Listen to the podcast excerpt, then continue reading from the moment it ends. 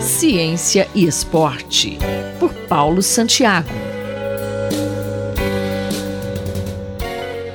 Professor, se a categoria de base é o celeiro de formação de jogadores de futebol, a pós-graduação é a fonte de geração de pesquisa e pessoas para a evolução da ciência do esporte? Olá, ouvintes da Rádio USP. Vamos falar então sobre a formação de pessoas que trabalham na ciência do esporte.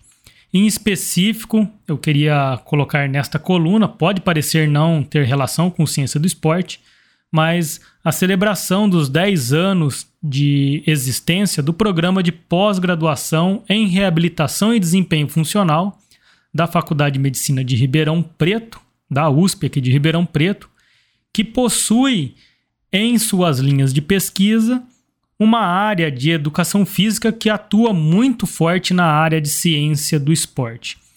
O importante papel que a pós-graduação faz, como se fosse um celeiro de formação de conhecimento para a ciência do esporte, assim como a formação de pessoas para a ciência do esporte, é notável. Basta verificarmos o quanto foi produzido, neste caso, pelo programa de pós-graduação em reabilitação e desempenho funcional, no que se refere à ciência do esporte. São diversos artigos, diversos trabalhos científicos que muito contribuíram para o desenvolvimento da ciência do esporte, sem contar na formação de pessoas. Então, se, como foi colocado, se o futebol tem como a categoria de base o celeiro de formação do atleta, quem faz o desenvolvimento desse atleta, quem faz a colocação desse atleta para atuar de melhor forma, até mesmo reabilita reabilitando para retorno ao esporte, são as pessoas que estão lá na ciência, porque muitos esquecem que no final das contas, todo mundo que trabalha com os profissionais de futebol, por exemplo, são pessoas formadas e que passaram pelo nível acadêmico. E os conhecimentos aprendidos na base acadêmica foram gerados de conhecimento científico.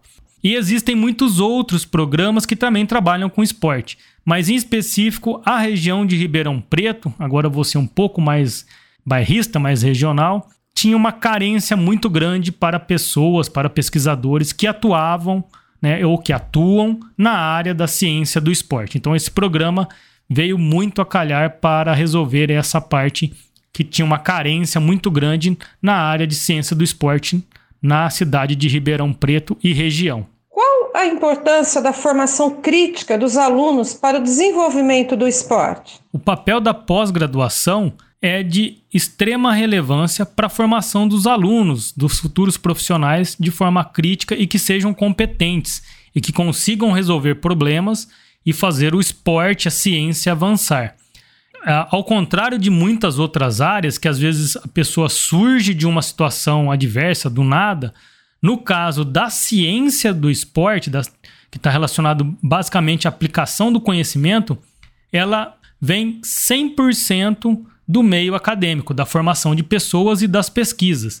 É muito difícil aparecer uma ciência nova, alguma coisa nova na área da ciência do esporte que seja simplesmente de uma indústria, de uma empresa que desenvolve a pesquisa. Em geral, essa indústria, essa empresa, se acontecer esse caso, ela está ligada em algum momento ou a pessoa que está lá trabalhando e fazendo o desenvolvimento, ele passou pela área acadêmica.